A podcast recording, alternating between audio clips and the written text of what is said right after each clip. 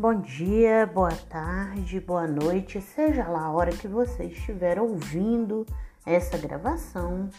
Esse é o Sentença Cast.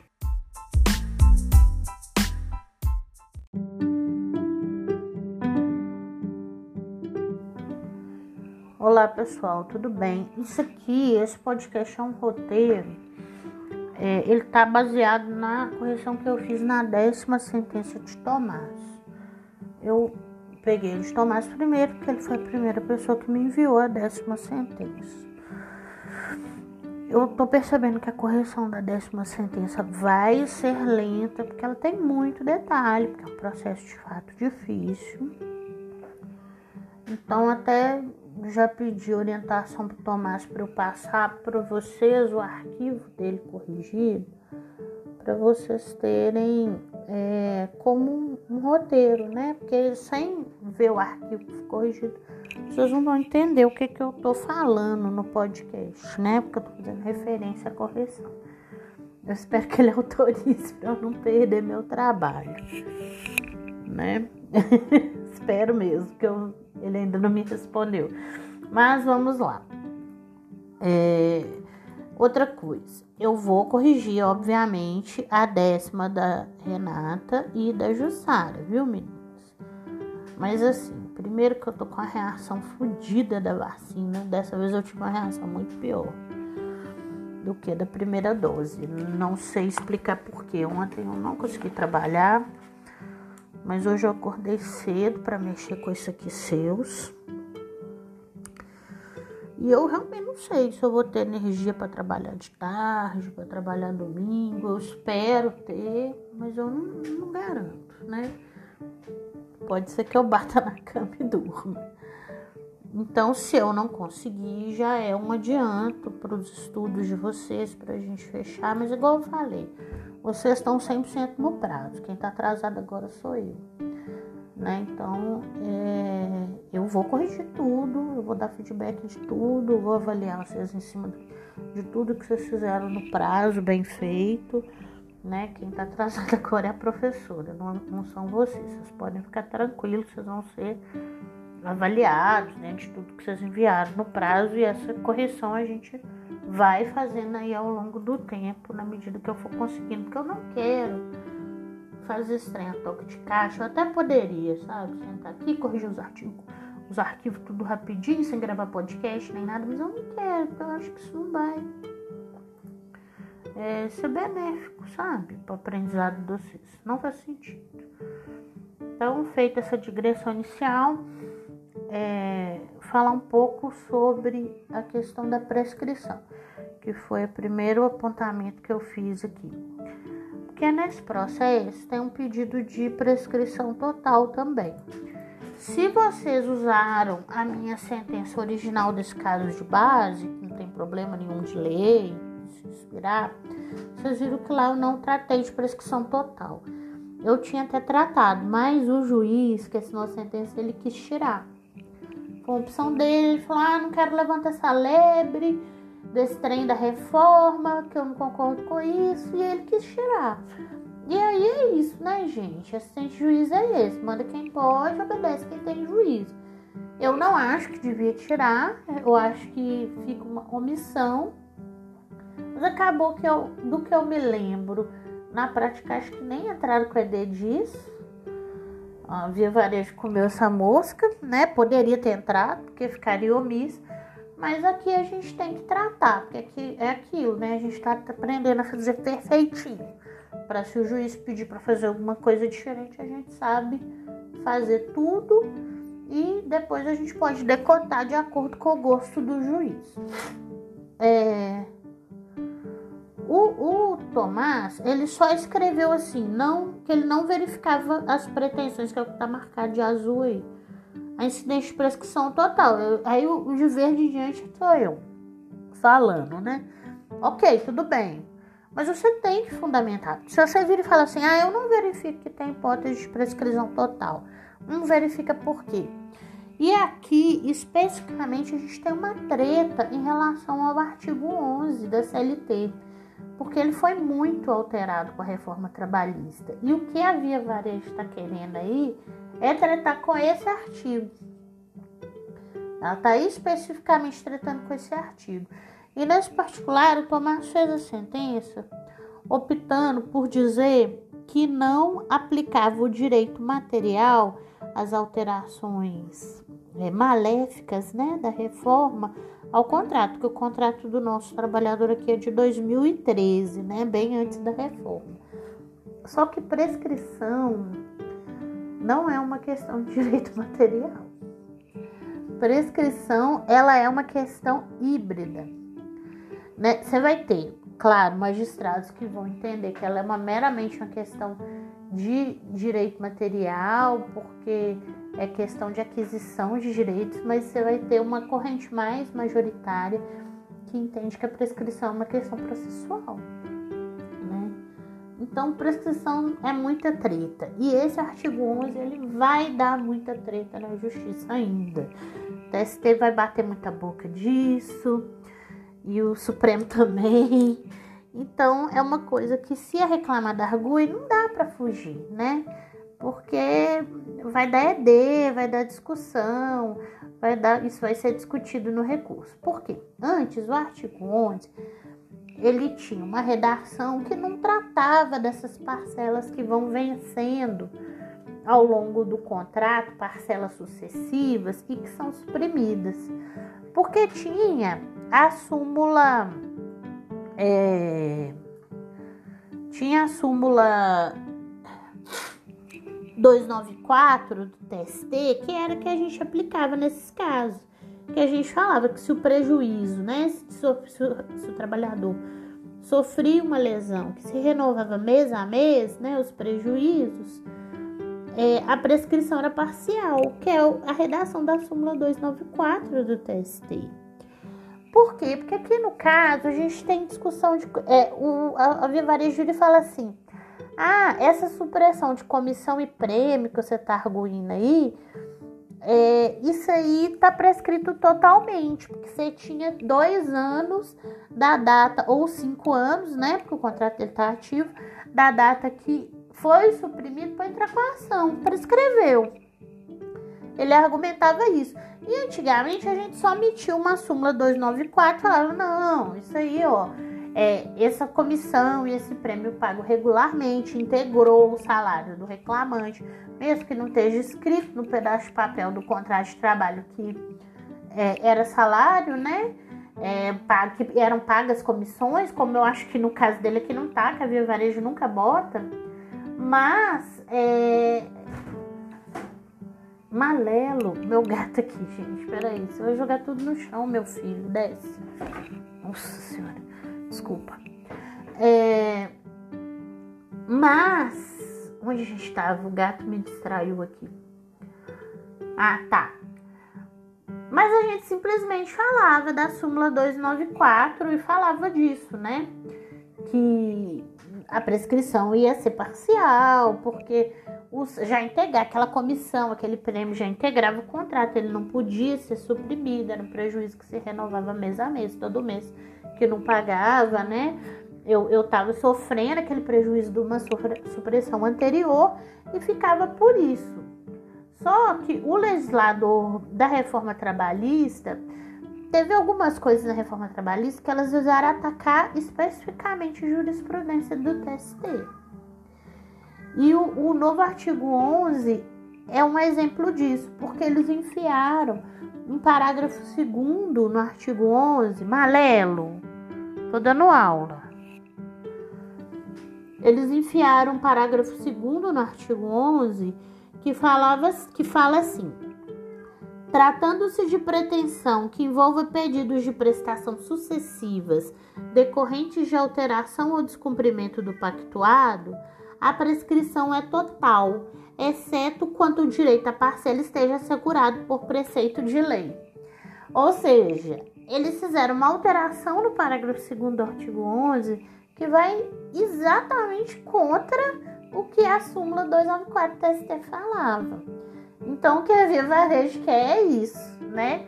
Mas aqui no nosso caso, nós não vamos dar a ela Por isso que eu fiz essa sugestão de texto aí para abordar esse tema que eu tinha feito na minha sentença original, mas que o juiz quis tirar, né, dizendo que a reclamada está arguindo a aplicação do parágrafo 2 do artigo 11 da reforma, né? Só que ele não tem razão porque os prêmios e comissões vêm sendo pagos desde antes da reforma e o período posterior, posteriormente à vigência da lei não está abarcado por prescrição sequer parcial, que o nosso contrato aqui está ativo, né?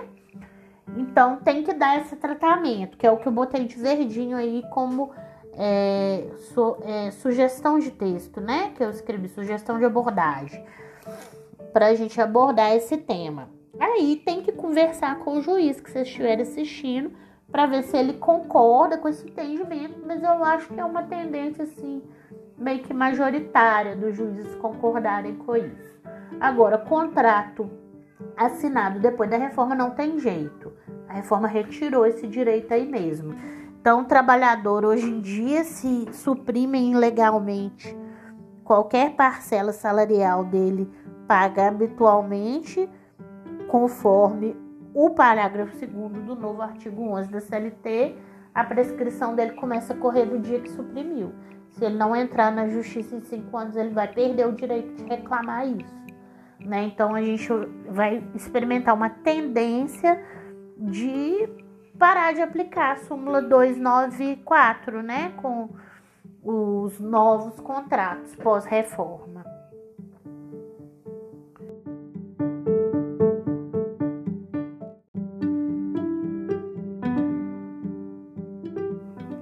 Então vamos seguir aqui. A outra anotação que eu fiz foi no tópico em que ele pede para limitar os valores a limitar a condenação aos valores lançados na inicial. Tá certinho, eu só fiz uma observação para citar a tese jurídica prevalecente 16 do nosso tribunal, né? Apesar da tese jurídica 16 ter sido criada para o procedimento sumaríssimo com a reforma, porque antigamente, antes da reforma trabalhista, porque a TJP 16 ela é anterior à reforma trabalhista. Que, que a gente tem? Antes da reforma trabalhista, a gente tinha a seguinte situação: se o processo era sumaríssimo, tinha que especificar os pedidos, o valor dos pedidos direitinho, senão é, era inédito. Se era ordinário, não precisava. Depois da reforma trabalhista, essa lógica do procedimento sumaríssimo ela passou a ser aplicada também ao ordinário. Tem que especificar o valor do pedido, ainda que por estimativa, como diz a instrução normativa 39 do TST. Mas tem que indicar. Então não é possível mais se pedir assim horas extras e não falar quantos X reais, senão o pedido é inepto. Então, a lógica da tese jurídica prevalecente 16 passou a ser aplicada para todos os procedimentos, porque ela dizia assim, ela diz assim: no procedimento sumaríssimo, os valores indicados na prescrição inicial, conforme a exigência do artigo 852b da CLT, configura uma estimativa para fins de definição do rito processual e não um limite para apuração das importâncias das parcelas objetos da condenação em liquidação de sentença. Tá? Porque que, se a gente não escreve isso, o que, que acontece? Vamos supor que o reclamante pediu lá 100 reais de horas extras, mas chegou na liquidação, a gente apurou 150. Se não tiver essa ordem no comando exequente, você vai ter que limitar 100 reais, mesmo tendo apurado a 150. Então, a gente cita isso para dizer que aquilo é uma mera estimativa, que as coisas vão ser apuradas e aí a gente vai ver o valor certinho. Tem juízes que não têm esse entendimento, não são poucos. Eu arrisco dizer que é 50-50, tá? Aí tem que perguntar para o juiz se ele quer limitar ou se ele não quer limitar. É, vamos seguir. Tô seguindo com o arquivo da sentença, tá, gente? Pra gente não perder nada. Ah, é o grande banzé da prova emprestada. Eu acho até para entender o contexto do que aconteceu nesse processo, gasta uma certa maldade. É difícil de entender ao primeiro momento. O Tomás escreveu aqui que ele tinha re registro que foi deferida na audiência a utilização de prova emprestada, já acostada aos autos, ficando autorizada a juntar de três depoimentos de testemunha que laboram na filial tal, é, facultada às partes escolher depoimento pessoal. Primeira coisa que ele escreveu. Aí eu chamei a atenção aqui para ele. Não foi bem isso que aconteceu, né? Porque na ata, na verdade, o juiz ele escreveu que ele estava conclamando as partes a utilizarem uma prova emprestada. E falou assim: cada um junta três depoimentos é, dessa filial, né? Dessa mesma loja que vocês trabalharam, para falar como que era a realidade lá. E a gente usa. Por que, que o juiz fez isso? Por causa de preguiça. Né? Ele não queria ouvir as testemunhas que as partes estavam com ela lá para ouvir. E aí as partes até falaram, vocês vão ver lá nessa ata. Elas viraram e falaram assim: ah, a gente não sabe se tem é, depoimento de, dessa filial e tal, mas aí o juiz queria embarrigar, embarrigou, foi isso que aconteceu. E na sequência, nesse prazo que ele tinha dado para eles juntarem as atas, veio tanto o autor quanto o réu falando: ó, oh, infelizmente nós não temos ata de outros empregados dessa filial. Então vai ter que instruir mesmo, vai ter que fazer audiência. E aí, meses depois, quando veio um juiz com mais vontade de trabalhar, né? Ele fez a audiência ele ouviu. Ouviu o reclamante, ouviu o reclamado ouviu uma testemunha. Que foi, por acaso, uma testemunha rouco do reclamante, né? Ele fez a instrução. Então, é, a gente tá com uma situação aqui que a gente não tem que deferir ou indeferir prova emprestada. Porque o reclamante juntou uma quantidade de coisa no processo, né? Que ele juntou um monte de ata de audiência, de acórdão, de é, não sei que, de inspeção de não sei onde, reclamada juntou, é, laudo de não sei que, da, de controle de jornada deles, laudo de TI. Eles já juntaram o que eles quiseram. Então, não, o juiz não tem que deferir ou indeferir juntado, porque juntado já tá. O que o juiz tem que fazer é valorar na, se ele vai ou não vai é, usar aquilo, né? Por quê? Porque ele não tem nada para deferir porque as partes não acharam a, a, tal da prova emprestada que ele deu o prazo. Se, vamos supor que no prazo que o juiz assinou viesse o reclamante lá assim, ah, achei, achei um depoimento aqui dessa filial. Aí sim o juiz tinha que ver o depoimento e falar assim: ah, é, serve sim. Isso aqui serve, é da mesma filial, me atende, tô deferindo. Mas no mais aqui a gente não tem o que deferir ou indeferir, a gente tem que valorar. Gente, eu não sei se nem vocês estão ouvindo meu gato aí dando um escândalo. Me desculpem, mas é porque ele está extremamente carente, mal educado hoje. Tá me dificultando trabalhar. Espero que não esteja é, vazando aí no áudio seus, porque aqui no meu ouvido ele tá gritando.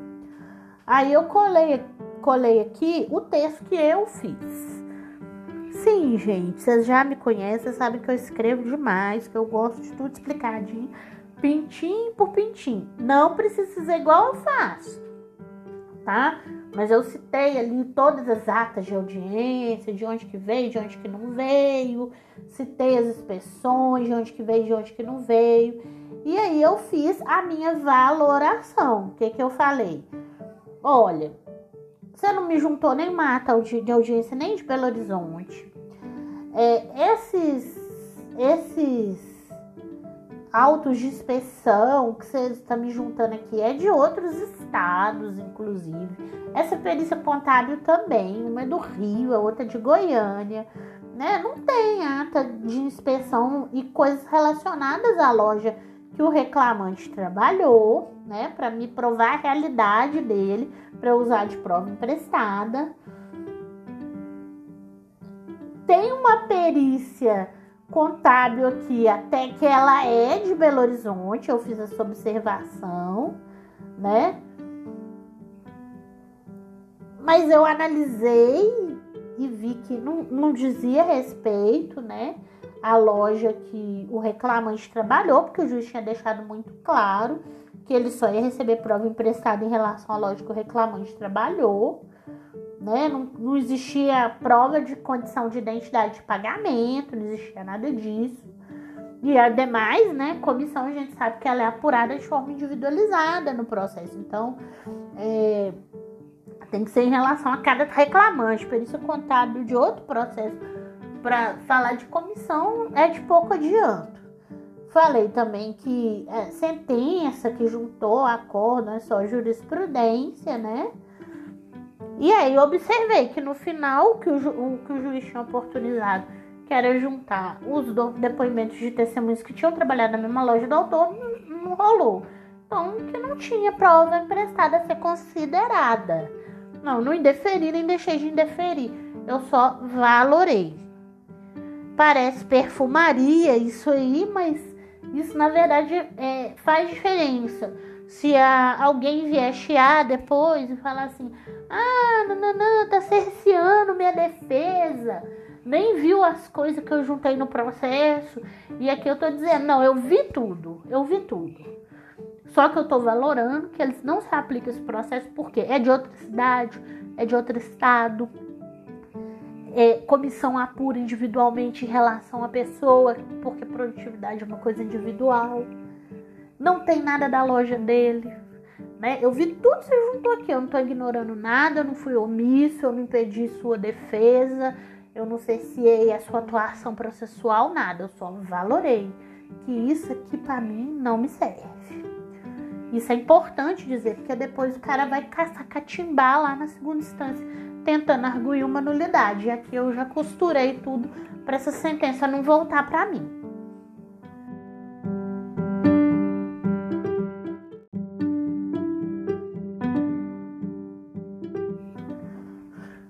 Dar sequência aqui. Superada essa questão da prova emprestada Agora a gente tem um pedido de diferenças é, de integração, né? De prêmios e comissões para pagar a diferença de repouso semanal remunerado. Então tem umas coisas aqui que são muito específicas que não adianta nem desadianta. A única observação que eu fiz aqui é essa atenção que vocês têm que ter. Isso aqui é, é defeito, a gente já sabe o que é no resumo em chamar a atenção das coisas do resumo. Quando a gente tem um contrato ativo, a gente tem que botar grandão lá no nosso resumo, que o contrato tá ativo. Porque depois, é, é muito comum, né? A gente já ter os nossos textos prontos, eles têm os reflexos em aviso prévio e em FGTS mais 40%. Isso acontece com todo mundo, acontece comigo também. Mas se lá no meu resuminho tá escrito grandão ativo, né? Que eu sei que o contrato não foi rescindido, quando eu vou fazer a última leitura da minha sentença, aquela revisão final antes de mandar para o juiz corrigir, eu jogo lá na minha, no meu procurar, né, na busca do Word, 40%. Aí eu dou enter e eu cato para ver se tem algum 40%. Passo lá ou escrevo aviso prévio. Por quê? Porque a minha sentença não tem que ter escrito nem aviso prévio nem 40%.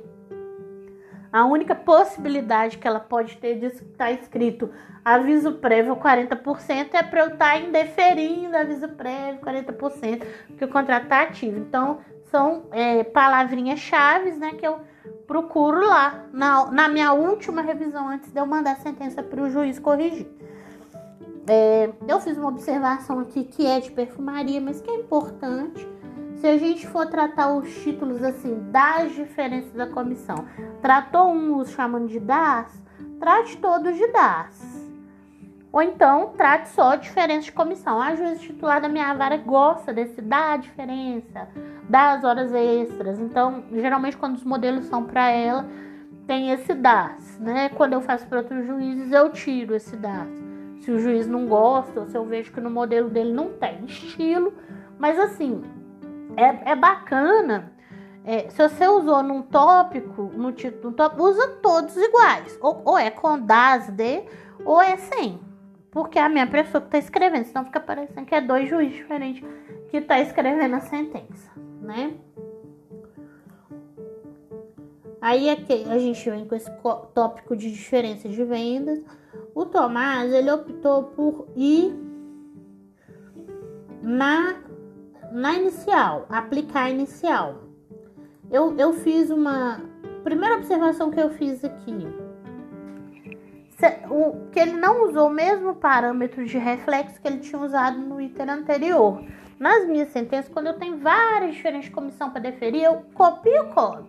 Eu vou lá nos reflexos de cima, copio e colo nos de baixo para ficar igualzinho, para ficar o mesmo padrão, né? Então, você usa, por favor, o mesmo padrão de reflexo, né? Eu copiei aí o da tá em amarelo o que ele escreveu e tá em verdinho o que eu copiei lá de cima, basicamente, e repeti aqui embaixo, né? É, corrigindo já a questão do aviso prévio e do FGTS mais 40%.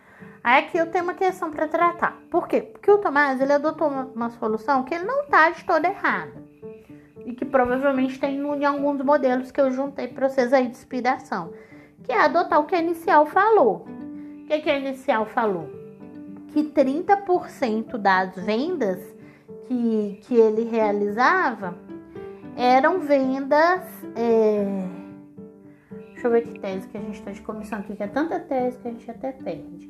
Eram vendas não faturadas, canceladas e trocadas, né? Então, no todo o universo de coisas que eu vendia no mês, 30% eu não ganhava. Por quê? Ou era cancelada, acabava não sendo faturada, porque tinha troca, e aí eu perdia minha comissão, ou porque eu não, não entregava na casa da pessoa, ou a pessoa desistia da venda, da compra. Então, 30% de prejuízo. Ok. Antigamente, a Via Varejo ela tinha uma postura processual diferente. Isso é importante contextualizar para vocês também. Até para vocês entenderem as diferenças de modelos disso que tem aí na internet. Ela não juntava nenhum relatório de venda. Ela vinha sequinha no processo com a defesa dela, ela negava as coisas, ela não juntava nenhum relatório de venda. E aí o que, que a gente tinha? A gente ficava sem opção. A gente tinha que aplicar o artigo 400 do CPC, que é aquele artigo da presunção de veracidade, e assumir que o que o reclamante estava falando na inicial era verdade, que 30% das vendas ele ficava no prejuízo, porque eu não tinha nenhum relatório de venda no processo. Esse, aí de uns anos para cá, uns dois anos para cá, vamos dizer, três talvez, mas depois do contexto da reforma trabalhista, a Via Varejo parece que investiu em uma certa compliance de processo trabalhista, não de prática. De prática, ela continua sendo essa porcaria dessa empresa para se trabalhar, só piorando. Mas de prática trabalhista, sim, de forma de se comportar no processo. Ela começou a juntar muito mais documentos. Por quê? Porque toda hora, quando tinha, vinha audiência, o juiz perguntava assim: vocês têm relatório de venda? Vocês têm como controlar o que, que foi estornado, né? Vendas estornadas, canceladas, vamos chamar pelo geral, né? De estornadas, vendas não faturadas. E sempre vinham as testemunhas e até preposto confessando: não, tem sim vem o relatório lá, dá pra gente conferir. Mas esses relatórios não apareciam no processo. Então a gente não, não tinha outra opção. A gente virava e falava assim: olha, a gente sabe que o relatório existe porque já viu ele em outros processos, porque às vezes aparecia um processo ou outro, tá? porque também a Via Varejo não tem só um escritório que defende ela, né? Porque é uma empresa muito grande, então às vezes a gente via em processo até de outro estado ou de interior, às vezes vinha para capital.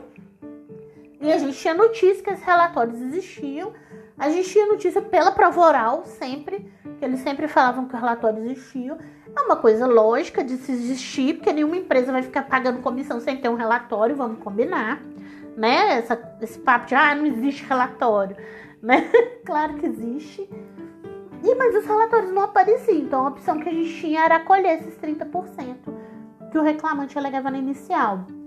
Mas com essa prática de compliance processual deles, é, esses relatórios começaram a aparecer. E esse processo aqui tem o relatório, né? Porque ele é um processo mais recente, né? Então ele tem o relatório. E, e vocês vão é, perceber que de um tempo para cá, quase todo o processo deles está tendo relatório. Eles só estão um pouco resistentes ainda de juntar os gerentes, porque os gerentes ganham mais e aí eles querem catimbar, né? mas de vendedor eles têm juntado. E aí eles juntam esses, esses relatórios que eles chamam de extratos de venda que tem nesse processo. E você vê lá uma coluna nesse relatório que ela especifica o tipo das comissões estornadas e ela coloca este, né? E no finalzinho de cada relatório vem no finalzinho quanto que se tornou naquele mês. Então hoje em dia você tem o controle. E o que a gente percebe é que é um valor muito menor que 30%. Né? Não é um valor tão grande. E aí fica complicado, porque a gente tem a prova de que tem um estorno, tem a confissão, inclusive, né? A Vivarejo confessa que ela estorna, ela não, não deixa de reconhecer isso. É... Mas esse estorno a gente considera ilegal, evidentemente, né? Não se pode se tornar comissão do que, o, do que o reclamante vendeu, apesar de que vai ter juiz que tem entendimento contrário, mas não é esse que a gente está adotando aqui. Depois eu posso falar um pouco do entendimento contrário. Mas aí eu, eu opto, quando eu vejo que tem um relatório, a minha opção é, tem sido acolher o relatório. E aí eu colei aí de azulzinho como que eu venho decidindo, né? Na minha sentença original, eu apuro, é, eu acolho os relatórios, falta algum relatório, sempre falta um pouquinho, eu mando apurar pela média, porque a gente vê que é, é bem menos que 30%. E aí fica uma coisa mais salomônica, 50-50, né? Porque 30% é alto, né? 30% é uma média bem alta. E ela acabava sendo uma punição mesmo, pelo fato da Via Varejo comportar tão estoicamente nos processos sem juntar uma coisa que evidentemente existia. Mas então eu acho que cabe também, entre aspas, uma premiação ao compliance trabalhista deles, de processual, né, deles, de adotar uma postura mais ética no processo e juntar efetivamente os documentos e por conforme documento, né? Porque eles não são desconstituídos por prova de sentido contrário. Então tá aqui o texto para vocês verem é, e o porquê, né? Pra vocês entenderem o porquê dessa mudança, né? Que vocês vão ver sentenças mais antigas sempre acolhendo e as mais novas geralmente é, adotando a documentação que tem nos autos. Existem juízes que julguem procedente esse pedido e os juízes que julgam procedente esse pedido, eles entendem que a venda só é faturada com a transação do produto. É, é um entendimento que não tem muito embasamento legal, ele é meio pela vontade de julgar improcedente a coisa. Não, não tô sendo um pouco irônica, mas é fato, né? Você não consegue achar é, na lei nada que justifique isso, porque essa não é a disposição do artigo 466 da CLT, né? Se, se, e também do artigo 3 da lei 3207, que é a lei do vendedor, né? É, o legislador reduziu tanto o direito trabalhista na, na, na reforma trabalhista, se ele quisesse reduzir isso, ele teria escrito, né?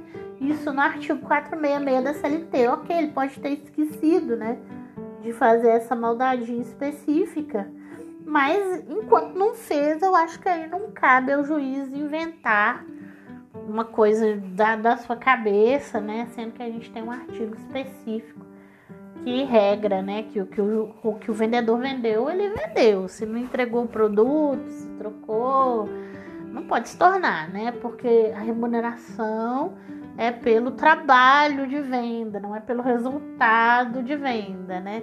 Senão a pessoa está trabalhando de graça, né? Pensa bem, eu vendi 10 coisas e a, a, a, empresa conseguiu entregar 7, eu vou ganhar só por 3. Não, não, não, tem como, né? Então eu trabalhei o dia inteiro à toa. Eu, eu trabalhei 70% do meu tempo à toa. A empresa não pode locupletar disso. Então é isso. Esse, esse vamos partir para o próximo.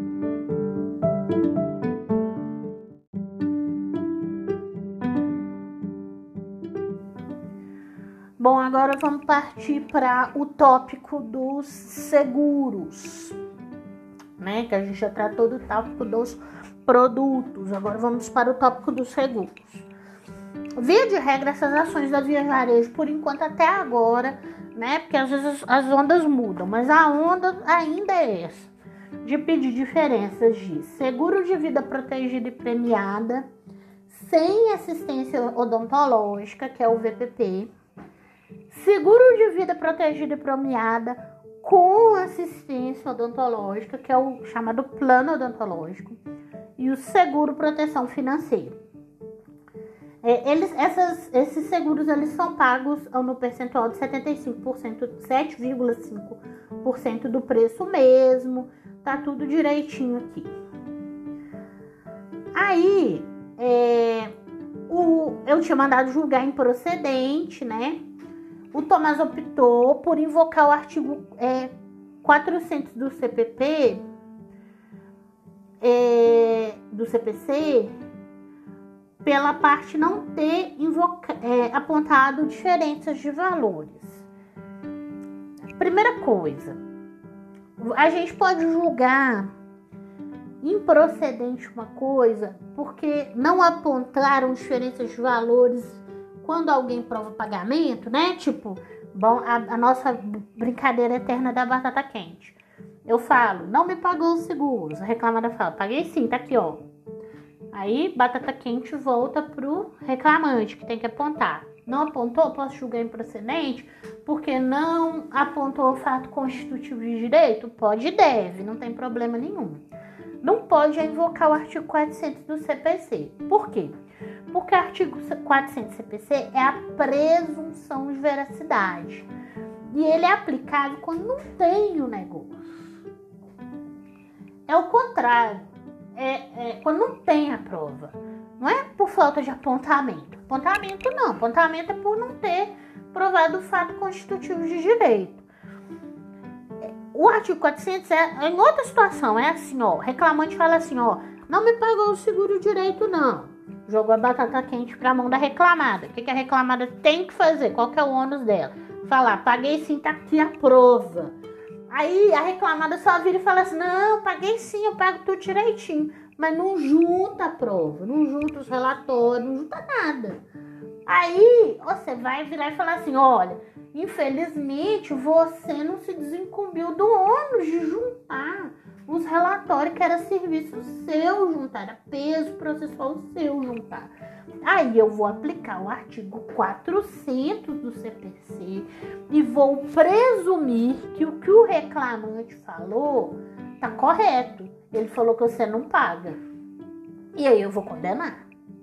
Isso é o artigo 400. No nosso caso aqui, a gente tem o quê?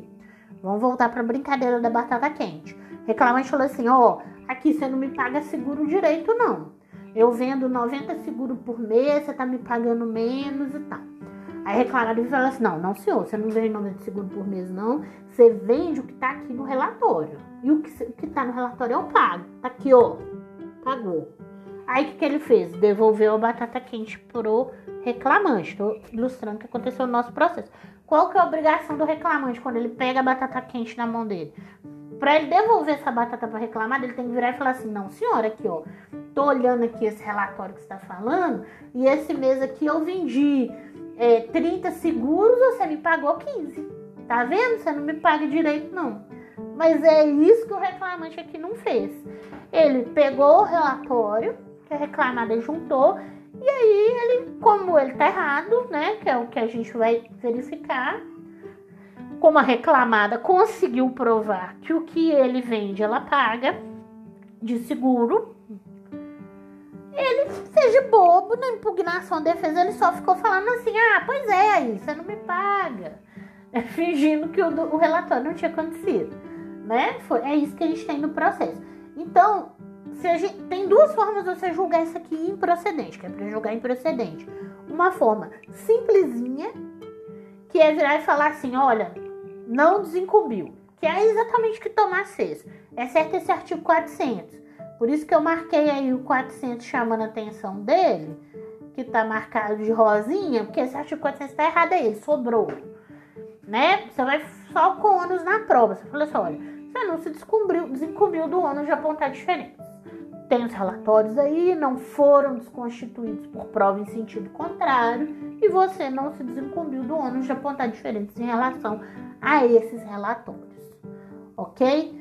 E a outra, eu, aí eu até botei aqui, ó, que tem alguns problemas nesse tópico. Um problema, esse problema real, que é uma coisa que o tópico dele tá faltando. Ele não falou nada de plano odontológico.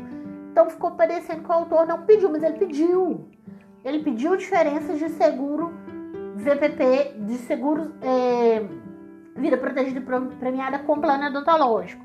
Então a gente tem que pelo menos falar isso. Entendeu? Pelo menos assim, olha, você tá pedindo isso aqui, mas eu olhei os relatórios e nem você nem vendeu isso, né? Então, sinto muito, né? Não vendeu, não tem comissão. É, e aí eu, eu, eu, fiz essa observação aqui, ó, que o julgamento que ele fez, ele não tá errado, é, e, mas ele não é o meu estilo pessoal. Eu, Mônica, que sou problemática, você já sabe que eu gosto de escrever muito, que eu gosto de explicar muito, e por que e eu acho que assim, eu não me arrependo de ser assim, porque eu não quero ver o tribunal caçando mudar um trem meu é, injustamente. Porque pode acontecer que o tribunal bata o olho num processo desse, a depender da turma que cair e como o advogado conseguir manipular esse recurso. E o tribunal vai falar assim: ah, não, gente, mas ele não apontou diferença, não, mas aqui tá menos do que ele alega. Não é um entendimento propriamente muito correto, mas pode acontecer, eu já vi acontecer. E eu não quero que isso aconteça, porque eu quero que fique justo. Então, aqui eu botei, né, colei para vocês na sequência, é, que é, como que como que funciona, né? Como que eu gosto de fazer. E vocês vão ver que é um pouco trabalhosinho, né? Porque eu vou lá e pego, seguro por seguro, né? Eu vou lá, pego um mês de referência, Peguei aqui, por exemplo, dezembro de 2015. Vou lá, vejo quantas unidades estão lançadas no relatório que a reclamada juntou, qual o valor, qual o percentual. Falou, ó, pagou sim, tá vendo? Vocês vão ver que eu fiz isso aí um por um em todos os tipos de seguros. E aí eu falo, ó, então eu tô vendo aqui que é, ela pagou tudo. É como se eu estivesse fazendo um serviço contrário de apontamento. O reclamante não se desincumbiu do ônus de apontar diferenças. E eu, como juíza, para indeferir isso aqui, eu estou apontando que não tem diferença mesmo. E é por isso que ele não fez. Vai ser poucos juízes que, que se dão o trabalho de fazer isso, poucos assistentes também, viu, gente? E assim, às vezes eu, eu confesso para vocês que eu também quero julgar um negócio mais rapidinho, ficar livre.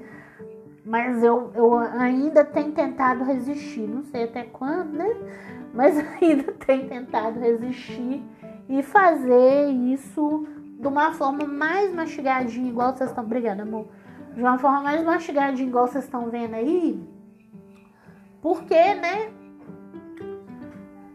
Ah, enquanto é, até agora Deus tem nos ajudado, como diz o outro, né? Vamos ver se daqui a 10 anos eu ainda estou trabalhando assim. Mas não tá errado o jeito que tomar vocês, não. Eu só tô dando uma opção de vocês verem uma forma de fazer isso mais mastigadinho.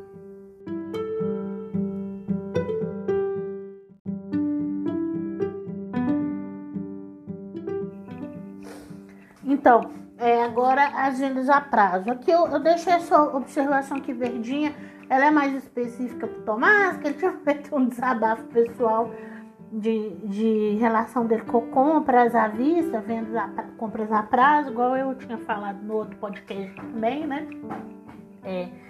E aí essa observação que eu tô falando com ele é porque ele não concordou com essa é, com esse entendimento, né, da reversão das vendas a prazo. E eu não sei se eu falei isso no outro podcast, se eu falei, estar sendo repetitiva, mas vou falar de novo. Antigamente, a juíza titular da minha vara também não concordava. A gente não dava reversão. A gente falava que esses juros, essa remuneração do capital pela venda parcelada não devia incidir comissão sobre ela, porque ela era para outro serviço, para o cartão de crédito ou para o crediário que a própria Casa Bahia ou Via Varejo é, vendia, né? Que era outro tipo de relação que não tinha a ver com a relação trabalhista. Ela também tinha esse entendimento. E a gente também julgava esse imprecedente. Mas a juíza titular da minha vara fica muito no tribunal. E aí eu acho que com essa coisa de ficar muito no tribunal, ela foi convencida é, que teria que dar reversão. Eu sempre quis dar reversão. Eu sempre tive esse entendimento, né, de que a Via Varejo é um banco que dá imóveis de brinde, né? Isso eu lembro que eu falei com vocês no outro podcast. Porque a remuneração do capital é muito alta, né? Vocês veem que é, aqui a gente está acolhendo é, a tese da inicial, porque havia várias de propósito, não mostra, né? Os juros que ela lucra com isso, porque ela não quer queimar o filme com ela, dela. E 6% ao mês, em parcelas de 12 vezes, é 72% a mais. Né? Então, assim, é um valor muito alto. Que se qualquer outro banco ou qualquer outra instituição usasse, seria considerado de né? Seria juros extorsivos, leoninos. Mas ela dá móveis de brinde, né? Então. Desculpa, gente, tô aqui mastigando um negócio. Então, é. É isso, né? É o desabafo do Tomás aí. Eu falei com ele que, que ele vai encontrar juízes que entendem como ele, né? Mas aí vai ter recurso e o TRT vai mudar, porque ele tem uma súmula e o TRT ele é vinculado às próprias súmulas, né? Então, por enquanto, o entendimento do TRT é esse, o vento pode virar, né? Mas por enquanto o entendimento do TRT é esse. Então aí tá certinho o tópico, ele pegou de casos que eu já tinha julgado, né? citou a tese jurídica prevalecente 3 do tribunal, né, que ele vai seguir, porque as teses jurídicas prevalecentes elas são como súmulas para o tribunal.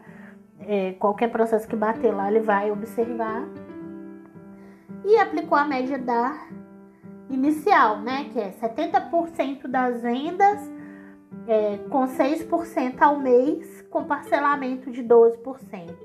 Isso implica numa taxa de 72% ao mês ao total, né, ao ano. É muito alta a taxa, né? É uma taxa muito extorsiva. Aqui tem uma coisa interessante que o, o Tomás observou que é, no pedido o reclamante esqueceu de constar o DSR, mas falou na causa de pedir.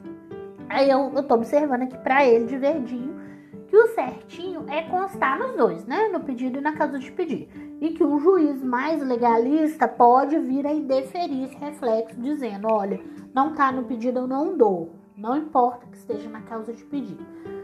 Mas se for fazer esse indeferimento, tem que ser expresso nesse sentido, né? Ele tem que falar assim: olha, como não mencionou no pedido específico, eu estou indeferindo. É, eu, pessoalmente, uma grande parte dos juízes quando faz a referência na causa de pedir, dá tranquilamente no pedido, né? Porque todo tempo tá referenciando a causa de pedir e aí pode dar, não dá nada para nós, né? Tranquilo. É, aí ele fez um, uma pergunta interessante: se o reclamante teria direito, caso pedisse, a reflexos em horas extras. Aí eu vou fazer uma observação, assim, ele botou essa dúvida aqui. Mas eu tô entendendo, obviamente, que essa dúvida se aplica a todas as diferenças de comissões, né? E em tese, toda qualquer diferença salarial, aí não é só comissões, né? Comissão, prêmio, equiparação salarial, insalubridade, periculosidade, qualquer verba de natureza salarial. Em tese, você pode mandar ela refletir uma hora extra paga. Não tem problema nenhum. Mas, na prática, eu gosto de adotar algumas técnicas para isso. Para facilitar minha vida mesmo, para facilitar a liquidação, para ficar menos confuso. E aí eu botei quatro hipóteses aqui. A primeira coisa que a gente tem que ver é se ele fez o pedido, né? Tanto que o Tomás está fazendo a, perguntando aqui a dúvida, dizendo Se tivesse pedido, né? Óbvio. Se não pediu, nem no caso pedir, nem pedir daí tem jeito, né? Não tem como dar. Aí vamos para a segunda hipótese. Pediu. Só que no processo não tem nenhum pedido de uma hora extra. Vamos supor que nesse processo aqui tivesse zero pedidos de horas extras. Fossem só pedidos de diferenças de comissão e prêmio. Aí eu defiro. Porque se eu não deferir, esse cara vai entrar contra ação para recompor suas horas extras. A tendência é essa. Aí eu acho para quê, né? Vou deferir. Porque em tese, gente, não é que a diferença salarial reflita na hora extra. Na verdade, a diferença salarial ela integra a base de cálculo da hora extra. É outro rolê, entendeu? Você vai recalcular a hora extra, vai recompor a hora extra com aquela diferença salarial no bojo dela. Mas no final, a ordem dos tratores não altera o edifício. Então, é, eu dou. Quando se pedir, e não, eu não tiver nada de hora extra para julgar no processo, eu sempre dou, porque senão esse cara vai entrar com outra ação e vai pedir isso, o reflexo, né? É muito comum a gente ver processo de banco isso, né? O cara ganha aqui uma equiparação salarial, aí dá uns dois anos ele tá entrando com ação pedindo para que a equiparação salarial entrar nas horas vezes que já recebeu e não prescrever. E assim caminha a humanidade, né? A terceira hipótese, se ele pediu né, o reflexo em hora extra e o processo tem apenas pedidos de diferenças. O que, que eu quero dizer com isso? Ele vira e fala assim: Eu quero só é, horas extras pela supressão do intervalo do artigo 71. Vamos supor que nesse processo aqui, a única coisa que o reclamante que quisesse fosse as horas extras intervalares. Ele não pedisse excedente do oitavo 44, não pedisse domingo e feriado em dobro, não pedisse horas extras do artigo 66, nada. Só que ele quisesse uma diferencinha de 71. Nesse caso, eu também dou. Por quê? Dou em relação àquelas horas extras que já foram pagas, entendeu? Eu, mas aí eu escrevo que eu tô deferindo a hora extra em relação às horas extras que foram quitadas. Porque senão a gente deixa a sentença em aberto. E isso é errado. Porque aí amanhã ou depois ele entra com outra ação para pedir umas horas vezes que ele não tinha pedido nessa. E ele vira, ah, mas o juiz lá até já me deu isso aqui para entrar nessa hora extra aqui. E a gente não pode fazer uma sentença em aberto, né? Aí eu fecho a sentença e falo assim: olha, eu tô deferindo reflexo nessas comissões aqui em relação às horas extras que já foram quitadas, né?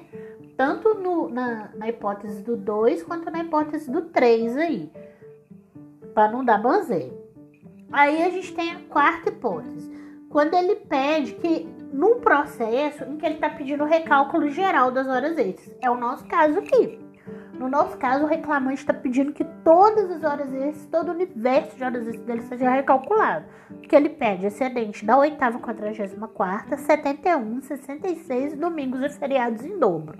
Então não tem mais nenhuma hora extra que ele poderia pedir. Né? Ele quer que a gente reveja do, no período imprescrito todas as horas extras que ele já recebeu nesse contrato. Aí eu tenho duas hipóteses. Porque nessa altura eu já vou saber, porque eu já resumi meu processo, eu já decidi meu processo na minha cabeça. E eu já vou saber se eu vou julgar procedente ou improcedente as horas extras desse processo. Porque se eu for julgar improcedente, se eu for indeferir, aí eu vou seguir o raciocínio do lado de cima. Eu vou falar assim, não, essa diferença de comissão aqui, nas horas quitadas, ela reflete. Por quê? Porque qual que é o subdiscurso? Porque não vai ter diferença de hora extra para você receber. Então, recalcula em cima do que seja do que seja quitou, do que já foi quitado, porque aqui não vai ter diferença. Mas se no caso do processo, do nosso processo aqui, que é o caso do nosso processo, se eu vou deferir horas extras e vai recalcular todas as horas extras que ele já recebeu na vida e vai compensar com as outras de forma global, enfim, aí eu eu fico calada. Ou então eu escrevo lá que essas horas extras que ele está pedindo reflexo, elas vão ser recalculadas conforme a nova base de cálculo. E aí, quando eu tô lá julgando o tópico de horas extras, naqueles, naquelas letrinhas, né, das características para apuração, né, dos critérios para apuração de horas extras, quando eu vou tratar da hora extra, eu vou lá e escrevo, ó, aquelas comissões, aquelas diferenças de comissões que eu deferi lá em cima, elas integram a base de cálculo aqui. Então você vai ter um recálculo de todo o universo das horas extras já acrescido daquelas comissões. E aí as horas extras vão é, ser, vão ser recalculadas, vão, isso vai ser. Tem uma palavra que está me fugindo agora. Me fugiu a palavra, mas depois eu lembro dela. É, essas horas extras que ele já recebeu, elas vão vão, vão ser agregadas dessa diferença de comissão que na época ele devia ter recebido não recebeu. Então ninguém vai ficar no prejuízo. Então tem essas nuances aí para responder a, a questão que o Tomás fez. Aí agora eu fiz uma observação aqui pro Tomás, porque que tem a ver com aquela explicação que eu fiz para vocês do discurso do, da questão das vendas estornadas. Nesse processo aqui, a gente também tem relatório de é, de comissão, né? Que eu tinha dito para vocês. Então, é, eu baseei na. Eu não fui nessa nessa questão da de presumir verdadeiro o que falou no inicial, né? Eu mandei apurar a diferença em cima do que está lançado nos relatórios, né? Porque lá no relatório a gente vai ver que tem a identificação de algumas vendas feitas. Segue aí o raciocínio do que eu escrevi no verdinho Algumas vendas elas estão identificadas com VV, que é venda à vista. E algumas vendas estão espe especificadas com VF, que é venda financiada. Então, o que, que acontece? No nosso caso aqui, a reclamada juntou relatórios onde dá para você ver o que, que foi venda à vista e dá para você ver o que, que foi venda financiada. Não precisa você acolher o que ela falou no inicial. Porque lá no inicial ele falou que era 70% de vendas financiadas. Lembram? 70%. É alto, né? 70%. E, aqui, e aí a reclamada falou assim: ó, de fato eu vendo bastante financiado, mas não é isso tudo não. Não é isso tudo não. E eu aqui, eu tenho os relatórios, né? Então, a gente tem relatórios quase todos os períodos. Eu observei aí o período que tem e fiz uma amostragem e fui lá no site da Receita Federal e vi a nota fiscal para eu ver exatamente como que tinha sido, se era que aí eu consegui descobrir que o VF da venda financiada é lá na Receita Federal, vocês vão ver. Tem aí a chave da nota fiscal, tudo direitinho. Né? E aí vocês vão ver que realmente VF é venda financiada e VV é venda à vista. Eu fiz a demonstração aí direitinho para vocês, né? Que o, o, o método de pagamento, a venda à vista aí que eu exemplifiquei, ela foi paga com cartão de débito, porque na nota fiscal vem direitinho a forma. E a venda financiada que eu exemplifiquei, né? Eu peguei uma venda financiada, né? num período para eu fui lá no relatório, como é que eu fiz isso? Eu fui lá no relatório e vi uma VF, que era uma venda financiada no valor de R$ 1.400. Eu fui lá no site da Receita Federal, abri a nota fiscal dessa venda porque tem o número da nota fiscal lá no relatório da Via Varejo. Onde que eu tirei isso, né? Tirei lá do relatório da Via Varejo. Aí fui lá no site da nota fiscal eletrônica, que é aberto, é um código aberto, qualquer pessoa pode entrar, www.receitafederal, você procura, né? nota fiscal eletrônica, digitei, copiei e colei, né? Do, do, do relatório da Via Varejo a nota fiscal eletrônica e aí abre tudo para mim. Aí eu vi, ó, que essa VF do dia 18 de 8 de 2018, vão seguindo aí no, no processo, era uma lavadora de 12 quilos da marca Electrolux, que foi vendida a R$ 1.499 foi dado um desconto de 90 reais e foi cobrado um frete de 30 reais. Aí no final, lavadora mais frete, 1.430 reais. E foi pago com o crédito da loja. Então, essa é uma venda financiada, é uma VF. Aí eu ainda fui lá e olhei, porque a Via Varejo agora tá tão é, cuidadosa que ela tá juntando a norma de comissionamento dela. E vi que lavadoras são comissionadas a 1%. E com efeito, a Via Varejo tinha lançado lá, eu citei a página aí do relatório, o valor de 14 reais, né? Então eu tô vendo aí que ela tá pagando é, a venda financiada, a, a, a, Como é que chama, gente? A a comissão de 1% sobre R$ 1.400, que ela pagou 14 reais, certo? Ela tinha dado um desconto lá de, de 99 reais. Então tá aí, a venda financiada demonstradinha. Eu consegui descobrir como que a, a Via Varejo identifica isso. Mesma coisa eu fiz na venda à vista. Eu peguei uma venda ali no dia 22 de 8 de 2018.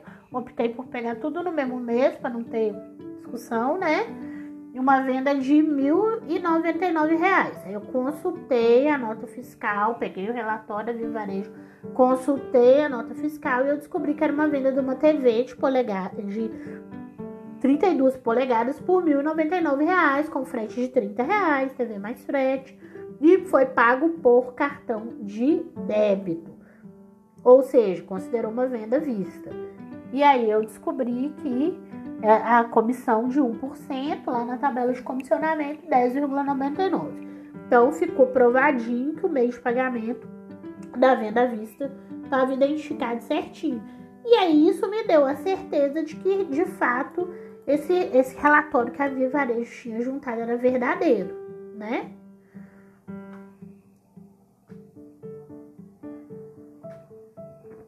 Ele era verdadeiro. Depois eu ainda fiz uma, porque eu tava cuidadosa esse dia, hein? Chocada comigo. Ainda fiz uma demonstração de uma venda com cartão de crédito, né? Então aqui eu tinha duas situações no meu processo. Uma, uma, um período em que não tinha essa especificação de qual venda era tinha sido feita à vista e qual venda tinha sido feita a prazo, né? Que a, a VF e a a, a VV, e aí nesse período eu adotei, né? O, o, o que ele tinha alegado lá na inicial, e aí vejam, aí eu adotei o artigo 400. Por quê? Porque Vivarejo me juntou relatório VVVF só de um período. Tinha que ter juntado do período inteiro. Por que, que ela não juntou? Porque antes ela não, nem fazia isso que ela avacaiava os processos. Ela começou a agir melhor depois. Mas no período não avacaiado, ela juntou um relatório VVVF. Então, eu tô é, premiando, entre aspas, a Via Varejo, a boa fé processual dela, de juntar um relatório VVVF bonitinho, todo arrumadinho. E aí, eu tô observando aqui que no período do, do relatório VVVF, é... E aí eu não vou considerar é, que aqui no, no processo eu falei 70%, mas é 80%, né? Que ele falou. Que ele tinha amarrado aqui na inicial que 80% das vendas era VF, né? Venda financiada. Eu só vou considerar isso no período que a Via Varejo não juntou o relatório VVVF. No período que a Via Varejo juntou o relatório VVVF, eu vou considerar só o que tiver lançado VF para dar a diferença. Estou premiando a Via Varejo pela boa fé processual dela. Espero que não tenha ficado confuso, mas se vocês seguirem lendo a sentença, não vai ter erro.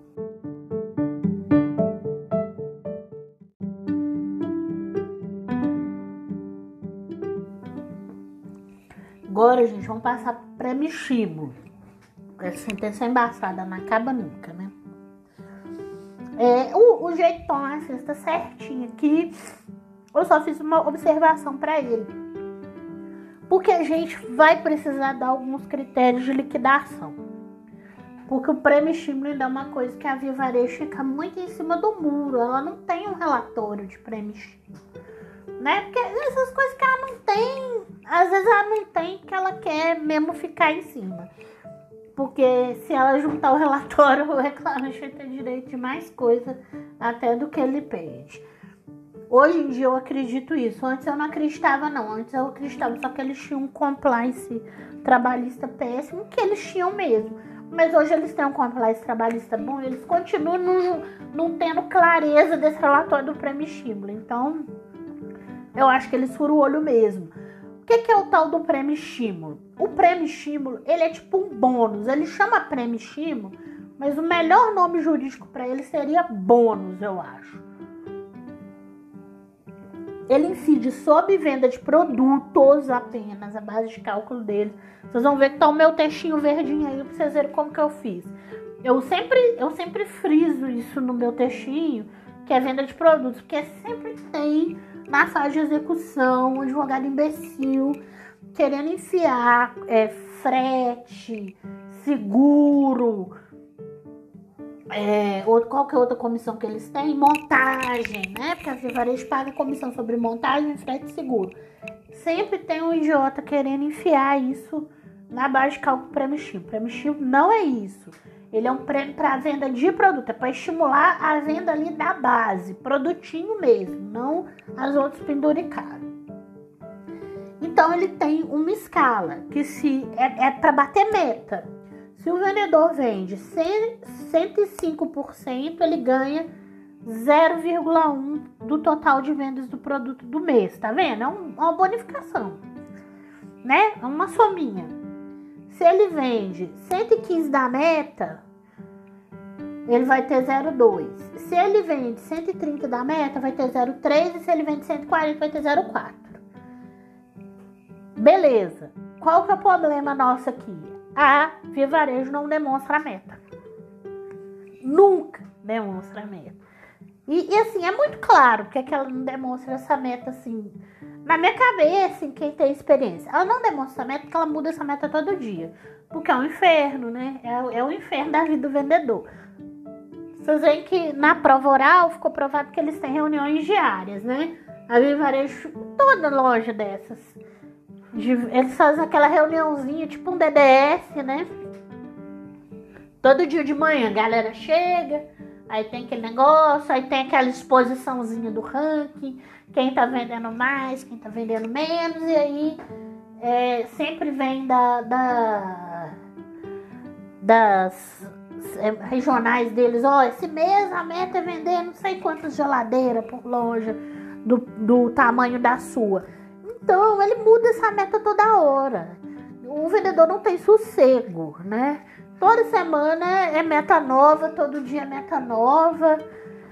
Né? Então, quando você, você, sempre vê isso nos depoimentos, e isso é uma realidade, a gente sabe, né? Tem, tem essa pressão, ah, agora nós queremos vender produto tal, que é um produto de lançamento de linha e não sei o que, e bota a meta e sobe a meta. Então, é, eles não querem juntar. É lógico que existe documentação disso. Lógico que existe. Alguém da regional manda um e-mail dando uma ordem para o gerente de loja e falando assim: hoje você vai passar para sua, sua equipe que a meta é essa. Mas eles não querem juntar isso no processo, porque senão isso vai caracterizar o inferno que eles fazem na cabeça dos vendedores, né? Porque é muito difícil, gente, você trabalhar todo dia com a meta que muda. E via de regra só sobe, né? que é gran, o grande questionamento que esse povo faz, assim. Tá cada vez mais difícil vender, porque, né? pouco dinheiro na praça, pouco crédito, né? As pessoas muito apertadas, economia em recessão.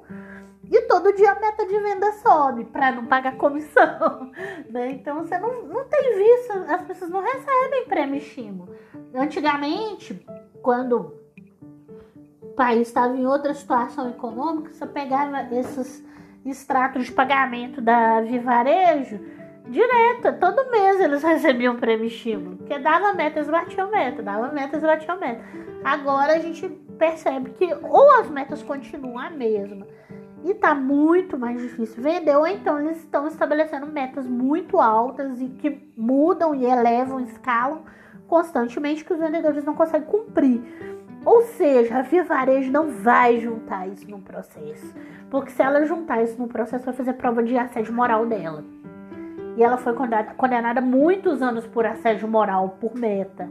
E ela não quer mais isso. Então, isso também é uma forma, é uma compliance trabalhista boa para eles, né? Então, o que, que acontece? Quando a gente tem um reclamante que pede esse prêmio estímulo, aí a gente acaba reconhecendo, aplicando o artigo 400, porque a, ela confessa, né? Que esse prêmio estímulo existe, ela não, ela não impugna esses percentuais, para vocês terem noção. Ela não chega lá e fala, não, percentual era outro, nada. Ela confessa que o prêmio existe, ela simplesmente vira e fala assim: ah, ele não bateu as metas, né? Que meta? Cadê a meta? A meta não aparece. Então, a gente precisa, que é o que eu falei com, com o Tomás ali na, na sentença dele. Se dizer tá certa, tá faltando só critério. Que é o finzinho desse texto verde meu, quando falo que eu tô aplicando o artigo 400, né? E aí eu tô explicando que, é, qual que é a base de cálculo, que vai ser a diferença, né? Que são as comissões pagas, porque o prêmio estilo é, vocês lembram que ele é em cima de todas as vendas. Então, é as comissões pagas sobre vendas de produto e as diferenças de comissão sobre vendas a prazo e as vendas não faturadas, que são as duas que a gente está deferindo, né? A gente está deferindo diferença de venda a prazo e diferença de venda não faturada. Não entra diferença de seguro. Aqui no nosso caso, a gente nem deferiu diferença de seguro. Mas se fosse o caso de um processo da gente deferir venda de seguro, ele não entrava. Porque o prêmio estímulo é só venda de produto, não é venda de serviço.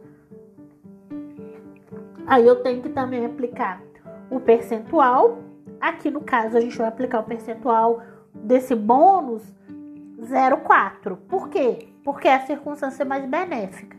Porque se quisesse pagar o certo, provasse. Então, como não provou, a gente tem que aplicar a circunstância mais benéfica. Então, vai ser o quê? Como que vai funcionar isso na prática, gente? O último salário que a gente tem notícia que o trabalhador recebeu aqui, ele é R$ 1.099,12. A gente vai lá no, no comprovante de pagamento. Esse comprovante de pagamento que eu estou citando, ele é de. É o que está na folha 118 dos autos aí. Vocês podem abrir. Então a gente vai reduzir daqui só o que for comissão por frete. O perito, né? Vai fazer isso. Que for comissão por montagem. O que mais a gente tem aqui? Mais nada de diferente, não, só tem comissão de diferente por frete e montagem. Elas não vão integrar a base de cálculo do prêmio estímulo. E vai juntar o que foi pago, mais as diferenças que foram deferidas no mês e vai aplicar o percentual 0,4% e vai dar as repercussões. Então a gente precisa dar essas, esses critérios para o perito saber qual vai ser a base de cálculo que ele vai usar e qual vai ser o percentual. Porque senão ele fica solto. É isso. Prêmio estímulo é isso.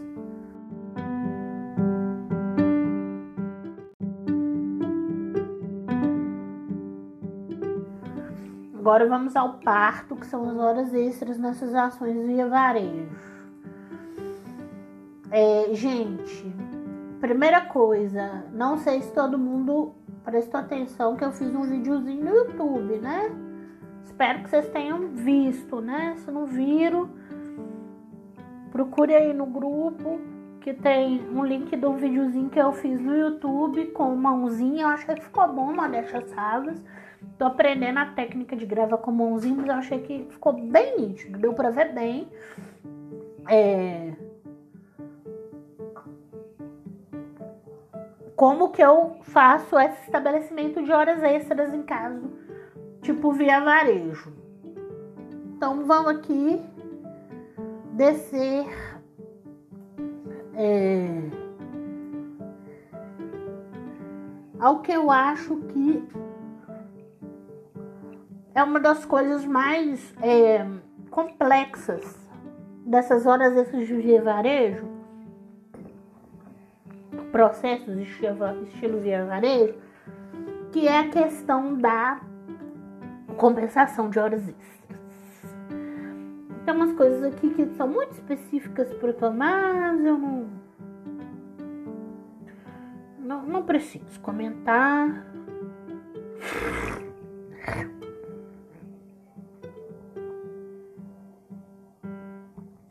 Ah, não, precisa sim.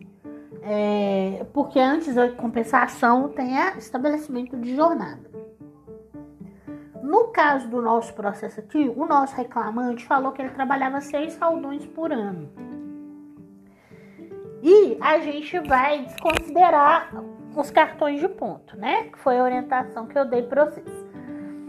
É, eu até falei, acho que foi para Renatinha que eu falei que a sentença original minha, nesse caso, está ajudando pouco ou nada nessa parte de horas extras. Acho que não está ajudando nada. Por quê? Porque o doutor Ronaldo, que foi o juiz para quem eu fiz essa sentença, ele cismou que a testemunha do reclamante estava mentindo por causa de uma coisa muito boba. É, ele é um juiz que. Ele é muito bom, um juiz muito bacana mas ele tava, é, era a primeira vara que ele estava vindo desde que ele veio permutar de São Paulo.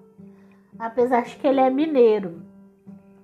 E eu, eu identifiquei muito o incômodo dele. E eu cheguei a tentar convencer ele, mas ele estava tão irredutível e ele foi tão aberto né, ao resto da sentença, deferindo todas as coisas. Ele gostou demais da minha sentença, elogiou demais. E outra sentença que eu fiz para ele também, ele ficou uma semana na nossa vara, ele adorou ficar na nossa vara. E ele é um juiz ótimo, depois eu vou até mandar um texto excelente que ele escreveu sobre a questão do, do motorista ter sido retirado da competência da Justiça do Trabalho, do motorista entregador. Mandar para vocês verem que é um texto excelente dele no Conjur.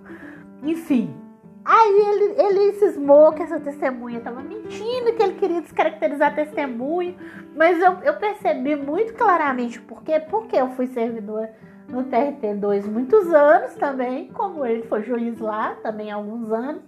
E a Via Varejo comporta de um jeito em São Paulo que ela não comporta do jeito em Minas. Aqui em Minas eles exploram um cadinho mais do que lá em São Paulo né? Essa questão da faxina, do cartazeamento, né? Que o, o povo aqui faz. Em São Paulo o povo não faz nem fudendo. O povo não faz isso em São Paulo. Talvez agora esteja fazendo, né? Mas os processos levam tempo para refletir o que está acontecendo na sociedade. Que eles vêm sempre com um certo atraso, né? Quando o povo passa mais aperto, o povo se submete a condições de trabalho piores, é fato, né? Então aqui eu vejo que tem uma, uma submissão maior do empregado mesmo, sabe? Essas questões assim, se você manda ele limpar os aparelhos da linha, ele limpa. São Paulo, meu filho, você não faz um, um, um vendedor de loja limpar uma linha, mas não faz nem fudendo, porque ele pede demissão, ele arruma confusão. É, então, assim, tem uma forma de comportar diferente da empresa. A mesma empresa comporta diferente, né? E eu já tive essa conversa sobre a Via Varejo com colegas que trabalham em tribunais do Nordeste. E a gente vê que lá, às vezes, eles fazem coisas do arco da velha que aqui não fazem. Né? Assim, é, até de assédio moral mesmo. Uma vez eu, eu eu estava discutindo isso com um colega que trabalha no TRT de Ceará, que já foi meu colega aqui, perguntou para lá e ele tava falando assim: Nossa, eu tô chocado com os danos moral da Varejo aqui. E é uma coisa assim que você vê que é verdade, que tem muito processo, o Ministério Público do Trabalho já foi em cima, que aqui o povo não se submete. Então, assim, é aquela coisa de você ter uma empresa que ela tem uma, uma, um comportamento nacional, né? E ela vai se adaptando à realidade do que o, o trabalhador reage, né? É, na medida que ela vai ganhando o mercado. Então, para ela levar menos ferro e, e conseguir manter a equipe, ela vai se adaptando, vai uns ela vai apertando, outras vai largando mais. E ele cismou com esse trem de que o povo. Ah, o cara. A testemunha falou que qualquer equipe que chega tem que limpar seu setor de trabalho, tem que fazer carteamento. Eu não acredito nisso. E por causa disso, ele descaracterizou o depoimento da testemunha inteiro. E ele admitiu que os cartões de ponto estavam corretos. E foi um dó, mas não, não teve quem fizesse ele mudar de ideia. Mas não é isso que eu quero ensinar vocês. E aí, é, descolando até de se concorda com o Dr. Ronaldo ou não, a questão não é essa. Eu quero ensinar a vocês a estabelecer uma jornada quando, num caso desse de vendedor, que é, que é complexo, né, que envolve várias questões, que você tem que comparar o que foi dito na inicial com o que foi dito na prova oral, né? Então, aqui é mais para a gente treinar a técnica do que para a gente avaliar ah, o doutor Ronaldo tá certo, o doutor Ronaldo tá errado, ok? Porque no final, o juiz, fundamentando a sentença dele, com base no seu livre convencimento motivado e da prova dos autos, ele tá sempre certo. O juiz só tá errado quando ele tira o trem de debaixo do subaco dele, não fundamenta e decide contra a lei, o que não foi o caso do doutor Ronaldo, né? Ele decidiu conforme a lei, conforme o livre convencimento motivado. Foi um juiz laborioso, fez uma instrução longa, suprindo a preguiça do juiz anterior que não quis ouvir as partes, nem as testemunhas presentes.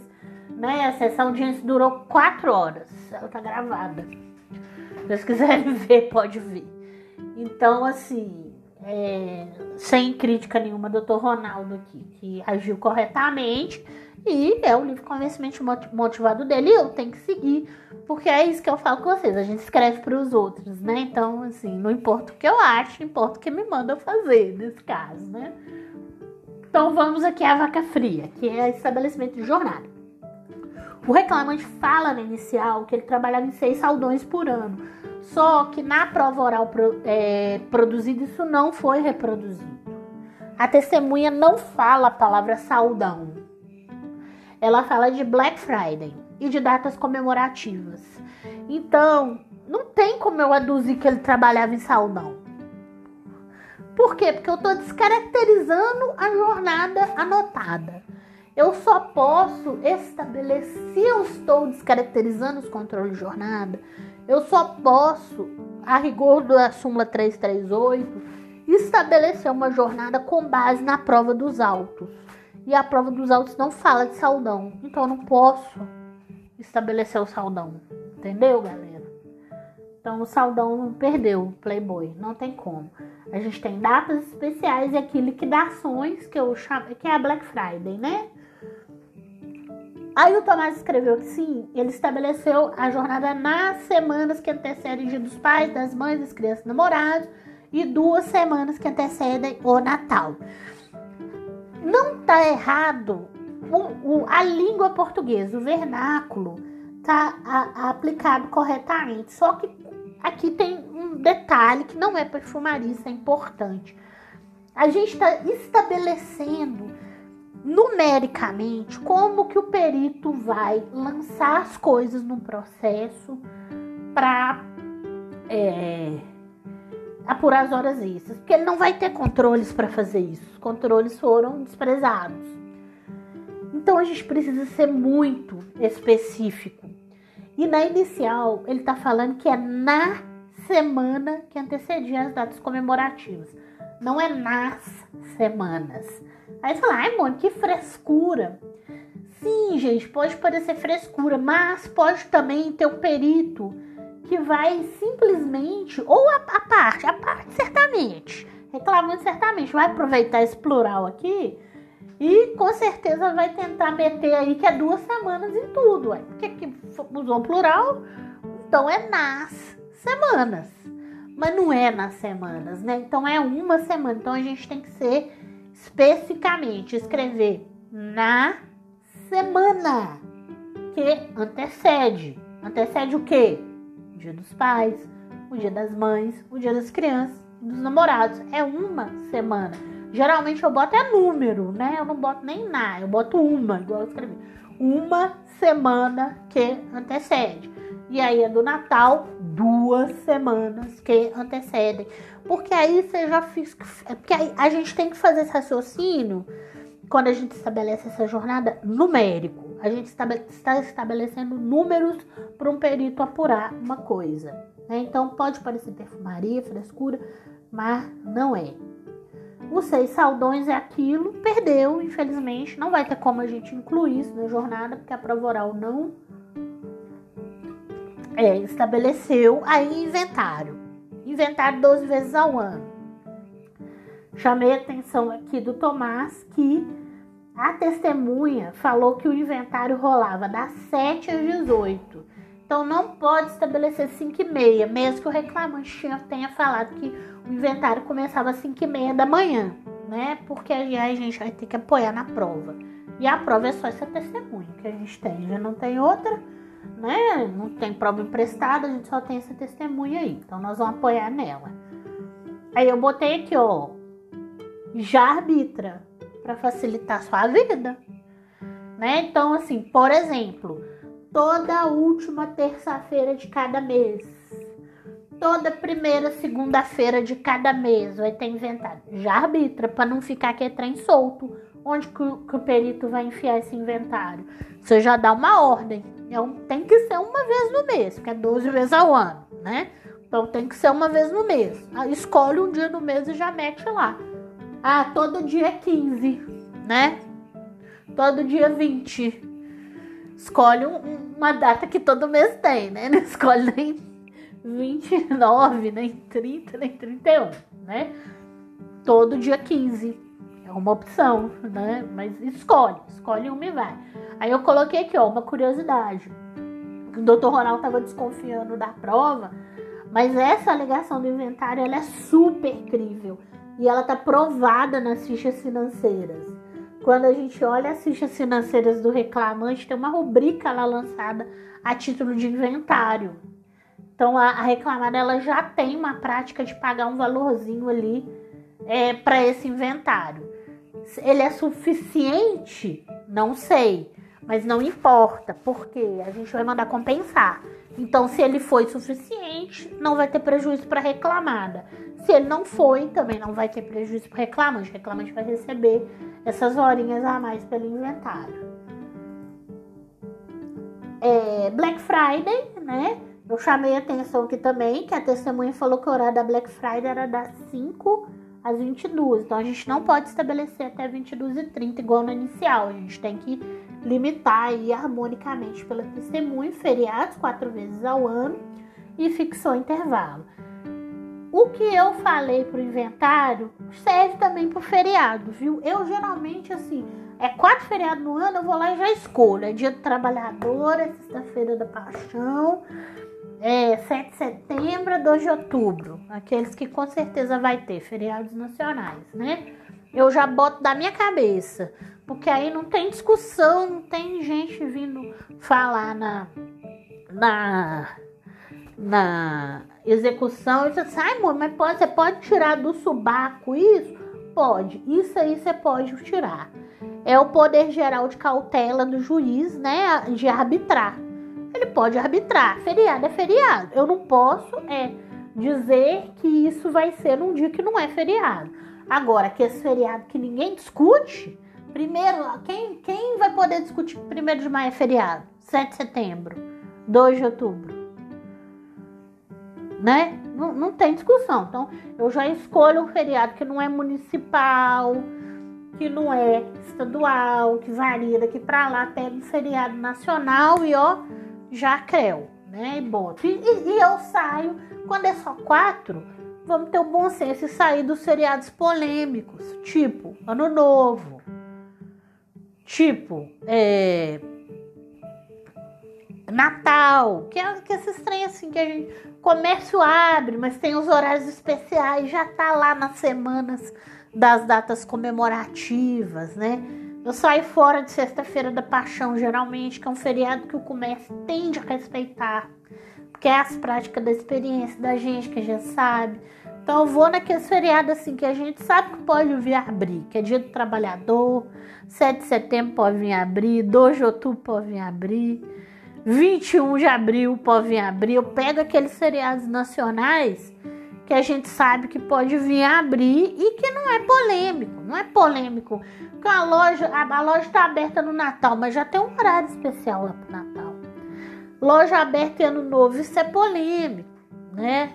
Pode ser que não tá aberta. Polêmico. Falando, ah, pô, não abre no novo. Que o cara vem discutir. Ah, sexta-feira da paixão a gente respeita. Então pega o que não é polêmico, é só quatro. É facinho. Escolhe do seu gosto, mas escolhe com é, bom senso. Eu vou parar aqui para começar um outro tópico de compensação.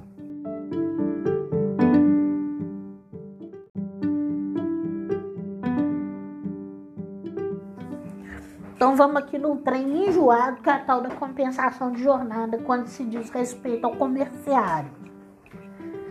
O que acontece? Em Belo Horizonte, a gente tem esses CTs de comerciários e, e, e comércio é o trem mais é, enjoado que tem, porque comércio horário de funcionamento do comércio é competência municipal. Então, é muito comum você ter esse CT de comércio que aplica apenas ao seu município. Então, isso que eu estou falando aqui para vocês vale para o município de Belo Horizonte. Se vocês forem ser assistente juiz aí na comarca, na comarca, na sessão, na, vara que vocês estão lotados, é, e os processos que vão bater na mesa de vocês vai dizer respeito a CCT dos comerciários aí, ou do município, ou da região. Se muito faz uma CCT assim da região. Né? Então nunca tem uma forma é, padrão de funcionar. Por exemplo, as CCTs dos comerciários de Belo Horizonte tem uma cláusula super tradicional que compara a segunda-feira de carnaval a feriado. É super tradicional. Segunda-feira de carnaval, nada abre no comércio de Belo Horizonte. E nada abre real. Real. Não abre. Você não consegue. Não consegue. Se abrir, é uma multa horrorosa. Porque é uma coisa muito tradicional do comércio de Belo Horizonte. Então é uma prática. Você, se você não comprou uma fantasia que você precisava para um bloco na segunda-feira de carnaval, perdeu. Já aconteceu isso comigo. Eu precisei de um negócio, um detalhe na fantasia minha. E eu tentei, mesmo sabendo desse fato, rodei o centro de Belo Horizonte com uma alma aberta. Porque é de fato um feriado muito respeitado. Então isso aí vai ser muito particular da sua região, né? A CCT dos comerciais da sua, da sua região. E a CCT de comércio de Belo Horizonte ela sempre previu uma forma de compensação de horas extras que dá o direito a compensar a hora extra até o limite de duas horas diárias até 60 dias. Isso até a reforma trabalhista. Depois da reforma trabalhista, eles começaram a subir o sarrafo. Fizeram, e tá no meu textinho verde aí, fizeram uma CCT falando que podia compensar até 150 dias. Depois fizeram a CCT falando que podia compensar até 180 dias, que já era o que a reforma é, trabalhista permitiu, né? Com, criando o banco de horas individual. E finalmente eles começaram, as lojas grandes, né? Começaram a negociar banco de horas individual de seis meses com os trabalhadores, que é o caso da Via Varejo. Ela até junto o banco de hora individual que ela negociou aqui. Então, o que que acontece? Você tem todo esse universo de normas coletivas falando que pode compensar e não sei o quê. E na prática, na realidade, você tem um trabalhador que vive num banco de horas e recebe pouquíssimas horas extras, quase nenhuma, via de regra, né? Você, bate o olho aqui nos controles de jornada, você não vê. Você não vê pagamento de hora extra, por assim dizer, porque ele está sempre numa roda viva de banco de hora, é um banco de hora que nunca se paga. Então é aquele tal da, da hora extra habitual que descaracteriza um controle, um acordo de compensação de horas. Porque banco de horas nada mais é do que acordo de compensação de horas, né? É um nome bonito para um acordo de compensação de horas de longo prazo. E as horas extras habituais, elas descaracterizam o acordo de compensação de horas. Seja ele individual, seja ele coletivo, seja ele em banco de horas. Só que tem uma uma questão para isso, que é a súmula 85, o item 3 da súmula 85 do TST. Porque se você tem um acordo de compensação de horas, o que, que acontece? Naquelas folgas que você deu do banco de horas e dentro do acordo que você estabeleceu, é como se, se você tivesse negociado uma forma de remunerar a, com apenas o adicional de horas extras aquelas horas que extrapolam. Que é exatamente o que o item 3 da súmula 85 fala. O item 3 da súmula 85 ele fala assim: o que extrapolar aquele limite diário, que no nosso caso aqui são 8 horas diárias, né? Porque a gente está trabalhando com a jornada padrão 8,44 você só vai remunerar com adicional de hora extra. Porque quando você paga hora extra cheia, você paga a hora, mais a hora extra. Aqui não. Aqui, como você só está descaracterizando um acordo de compensação de horas, você entendeu que teve uma compensação ali, mas ela não foi legal, você só vai remunerar com adicional. Mas, se isso passar a jornada semanal, que é as 44 horas, aí ele vai receber a hora cheia, a hora mais adicional.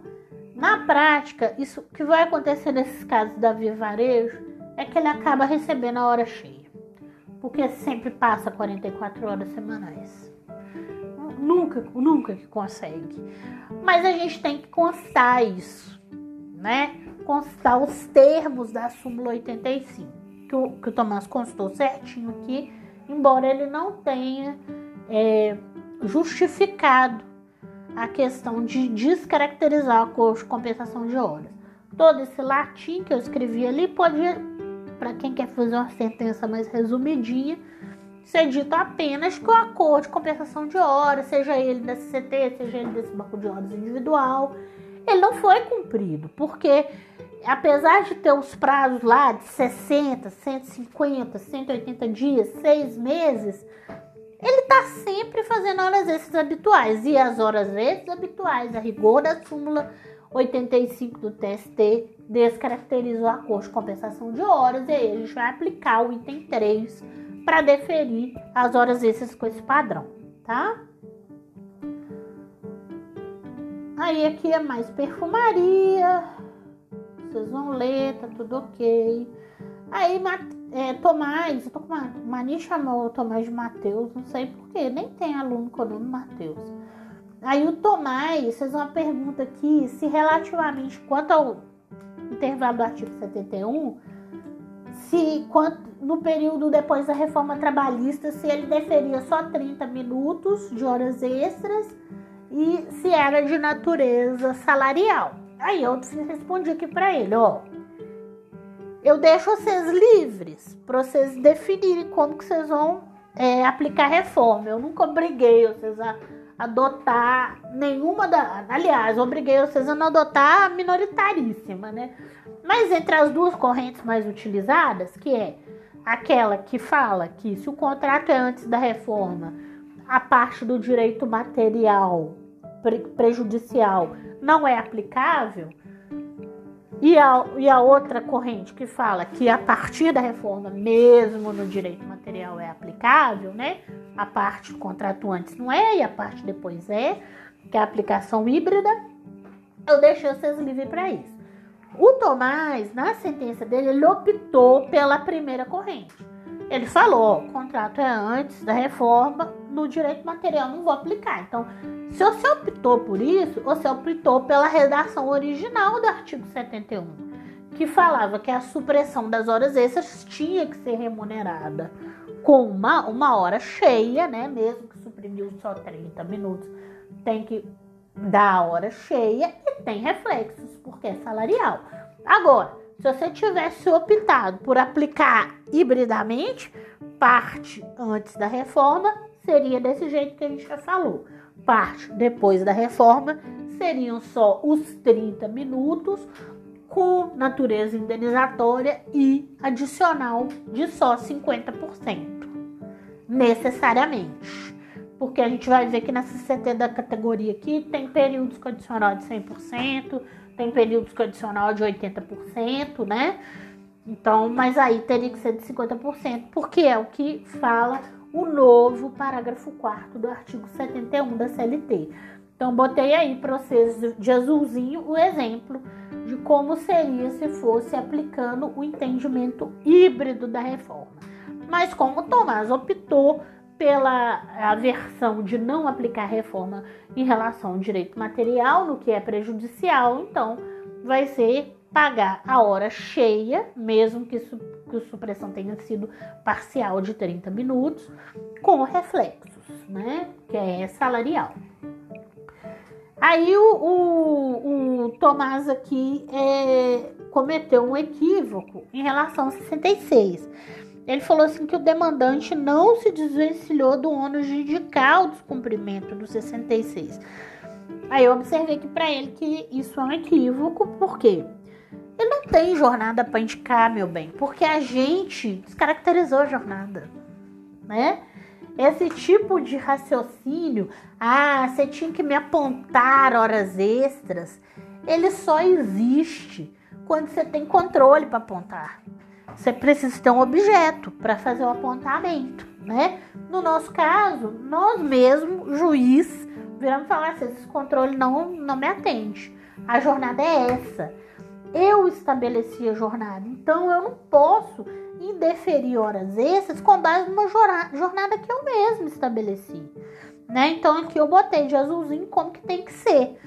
Por exemplo, eu dei aqui uma, um exemplinho rápido de quando que o intervalo do artigo 66 foi desrespeitado na Black Friday, né? Porque eu reconhe... eu fixei uma jornada, eu, juiz, fixei uma jornada que ele acabava de trabalhar, por exemplo, Black Friday, sexta, sábado e domingo. Ele fechava o ponto sexta-feira, dia 22, sexta-feira às 22 horas e no sábado seguinte ele já estava lá trabalhando às 5 horas da manhã. Então ele repousava só 11 horas, teve supressão aí, né? Só 7 horas. Teve supressão da oitava, da nona, da décima, da décima primeira, supressão de 4 horas. Então ele vai ter direito a 4 horas extras pela supressão do artigo 66. E vai seguir a mesma lógica do 71 em relação à reforma trabalhista.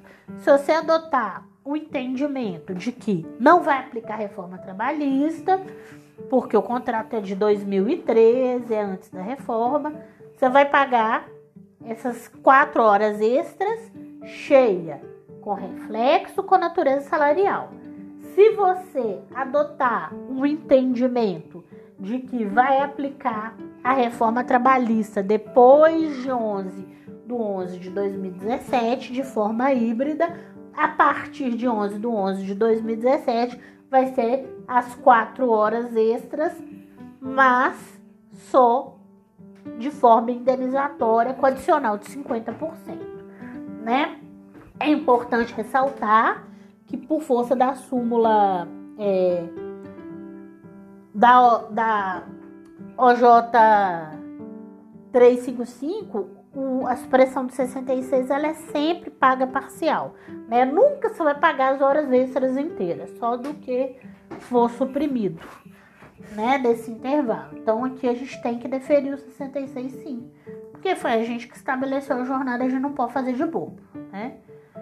seria diferente se fosse a gente tivesse acolhido o controle, aí ela tinha que indicar. Aqui é, nos reflexos eu só botei ali uma observação que o reflexo são tanto das horas extras quanto dos adicionais de horas extras, porque tem aquela questão ali da súmula 85. Então pode ser que na apuração chegue em períodos que só vai ter direito só ao adicional e não a hora extra cheia, né? Então a gente não pode é, suprimir isso. O resto, gente, tá só perfumaria. Ah, quando chegou na frequência, o Tomás adotou a frequência conforme cartão de ponto. Eu anotei que não, né? Porque nós estabelecemos uma jornada que você pode conferir lá, ela vai prever dias de trabalho que nem estão anotados no controle de frequência, né? Então a gente afastou completamente tudo. Então a jornada vai ser conforme estabelecida mesmo, né? É, vamos mandar compensar as horas extras pagas, é, comprovadamente pagas, na forma da UJ 415, que é a compensação global, né? que mais? que mais? que mais? que mais? Ah, sim. Tomás me perguntou aqui em relação a. Opa, peraí que eu perdi o ponto. Ele me fez uma pergunta em relação ao parágrafo 4 do artigo 791A da CLT que é aquele dispositivo que fala que a gente vai deixar suspensa a exigibilidade do honorário advocatício do reclamante que é beneficiado da justiça gratuita. Por quê? Porque a gente tem um reclamante aqui pedindo quase um milhão numa ação. Mas assim, essa ação vale uns 300 mil. E aí ele ficou preocupado, porque ele falou assim: ah, mas com certeza ele vai ter uma sucumbência alta, mas ele vai levar um dinheiro. Será que eu deixo suspenso? Será que eu não deixo suspenso? Ó, oh, isso aí é relevante. Se a sucumbência vai ser alta, se a sucumbência vai ser baixa. Eu vou. Eu vou explicar por quê. Porque, primeira coisa, depende do juiz. Você vai ter de tudo nesse mundo. Tem juiz hoje em dia executando de ofício honorário de reclamante. Eu acho isso absurdo, isso aí é ilegal, mas tem, né? Então tem de tudo. Mas se a gente analisa o texto do parágrafo 4 do artigo 791A, a gente vai ver que não, não gasta é, ter essa polêmica. Por quê? Porque a gente deixa, se a gente deixa a execução suspensa, é até ter uma prova de que a condição mudou. Aí e transitar em julgado. Aí o, é, o processo está andando, está andando, transitou em julgado. Vai começar a execução. E aí eu tô falando de execução definitiva, né? Porque o artigo lá menciona trânsito em julgado. É dois anos do trânsito em julgado. Você segue aí na, na sentença, vocês vão ficar perdidos acerca do que eu tô falando. Que tem o texto do artigo lá.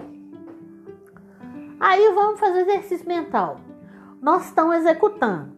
Vai começar a execução.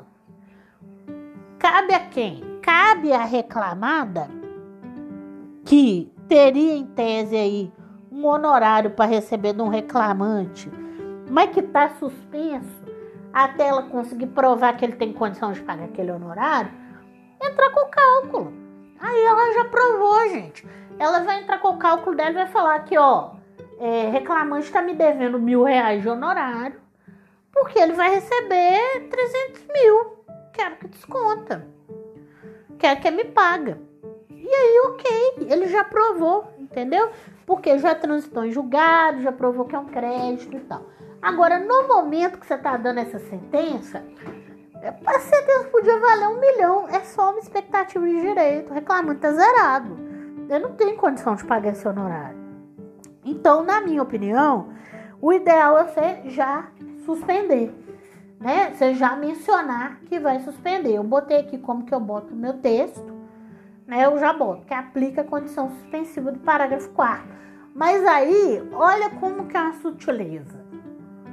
Uma coisa é você escrever lá na sua sentença, que é a pergunta do Tomás, será que eu já posso, é, que ele escreveu aqui para mim, deixa eu recuperar. Será que eu já posso declarar suspensa? Você não precisa escrever assim, tô declarando suspensa. Olha, olha a sutileza do, do você falar que você aplica. Que você entende que é aplicável. Porque se você entendeu que é aplicável, em princípio está suspenso. O princípio está suspenso. É aplicável. É aplicável. Só que essa suspensão ela pode ser levantada pela, na forma do artigo que eu estou mencionando. Aplica a condição suspensiva do parágrafo 4, não é na forma do texto dessa lei. E o texto da lei fala que basta a reclamada demonstrar que a condição de miserabilidade do reclamante acabou. Então, como que ela demonstra isso? Ela vai virar e falar assim: Ó, oh, tô aqui sendo executada na sentença transitada em julgado que vale um milhão, que vale 300 mil, que vale o que seja. Eu tenho mil reais de honorário para receber, tá aqui a conta. Homologa aí, juiz. Pronto, resolveu. Então não tem polêmica. O ideal é constar isso. Porque senão você deixa assim aberto para uma execução. E aí depois vai ter bateção de boca. E falar, mas eu tenho direito. Deixa o trem lá. Deixa o trem lá. Entendeu? Deixa o trem lá e aí, na execução, a reclamada que lute. O que eu acho que não pode é vir os juízes do trabalho maluco que a gente está vendo aí, que não bota isso na sentença, para chegar na fase de execução e ele querer executar no horário de ofício. Que tá cheio de juiz fazendo isso. A gente não tem nem competência para isso, isso é legal. Né? Então, bota isso aí, que também barra maluquice, né? Seja deixar aplicável a condição suspensiva e aí a reclamada que lute que venha com o cálculo para homologar, que, de, que peça para abater do, do crédito, futuro crédito do reclamante, que já está sendo liquidado, já é líquido, já é certo, só não é líquido. Né? Então você já tem certeza que ele vai receber 300 mil. E aí o juiz vai decidir se ele, se ele acha que esse valor que o reclamante tem para receber no processo de fato muda a condição de miserabilidade dele ou não. Né? Aí fica para a mão do juiz decidir. Porque essas coisas têm que ser por decisão judicial. Chamei sua atenção aí, Tomás, que você usou o texto antigo de correção monetária, tem que usar o texto Selic, que você já tem, o resto é a adequação do dispositivo só. Ficou enorme esse podcast, mas tinha muita coisa para falar. E eu, o Tomás já me autorizou aqui enviar para vocês a sentença nesse meio tempo. E eu acho que é isso que eu vou dar conta de fazer hoje, que já são duas horas da tarde, estou horas aqui. Mas eu quero que vocês leiam a sentença corrigida do Tomás ouvindo o podcast. Porque eu acho que vai ser um grande aprendizado para vocês. Acho que ficou bem no ritmo, sabe? Da sentença. Acho que vai ficar bom. Espero que sim.